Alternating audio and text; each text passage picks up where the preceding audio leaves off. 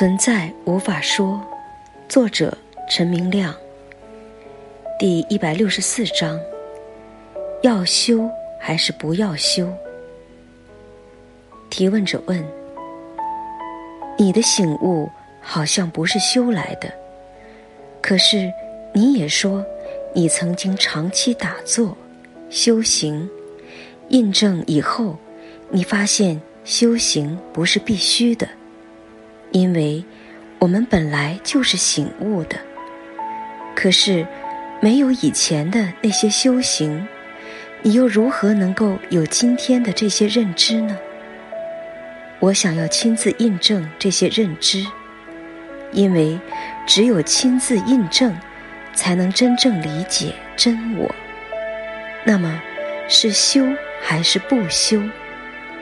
修怎么修？只是反复问询，我是谁，就能印证吗？明亮答：虽然不能说物是物理上修来的，但还是要修。为什么？因为修行本身会导致某个你发现没有修行的必要。修行。是一个通过不停的犯错、碰壁的自我发现之旅。但，如果你就地停止修行，怎么会有得到这些领悟的机会呢？所以，修的过程，最后会让你发现没有修的必要。追求最后会发现你自己就是追求的目标。你从来没有离开过自己，因此也不需要追求。但是，只有从追求开始，才创造了发现不需要追求的自我本质。不是机械的问我是谁。如果像念经那样去问，念到死，也不会有什么作用。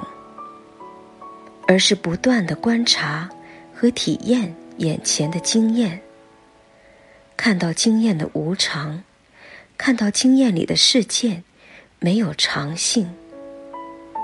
当你认为是某一个状态时，事件已经变掉了。看到经验的无法解释性，然后问：经验到底是什么？这和问我是什么，同样无法回答。但这样问，就触发了你对经验的实际体验。也可以不断的读大师们的经或文章，比如阿瓦杜塔和阿什塔夫，也可以读尼萨加达塔和拉玛那马哈西。也许你已经读过这些书，下面我再介绍一本书，写得非常好，非常简洁到位，是另一位醒悟了的智者，英国大师韦无为在六十年代写的《公开的秘密》。对悟道这个课题，保持高度持久的兴趣。什么时刻悟是你无法预测的？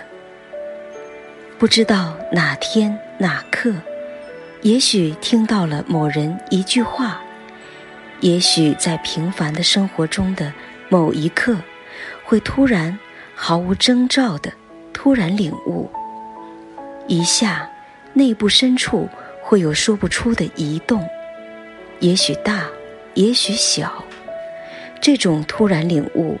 就算非常渺小，看似发生，但又说不清是否发生了，在感觉上怪怪的，这些都是领悟。一刹那的领悟，会在非语言、非思想意识上解答原来不清楚的很多问题。你要发现的对象，就是你自己。不是任何别人、别物，你的诚心，你自己会听到，在最深层会反应的，但无法预测。这是一个完全的内在工作。然后，不可避免的，你会回到平常日常生活。也许你会懊恼，为什么无法维持之前的领悟？不必懊恼，这是非常正常的情况。领悟就像海浪一样，一会儿来，一会儿又感觉不到了。下次又会在无法预测的时刻再次发生。每次领悟都不是浪费时间，因为每次领悟会在你的深层积累，看似小小的领悟会不断的积累，你的所有领悟无论大小，都在量子层面积累。这样的积累不会在经验表面上明显显现，积累到一定程度会有大领悟。也就是某些人说的顿悟，你不要怀疑自己，要有信心。你要发现的是你自己，会有多困难呢？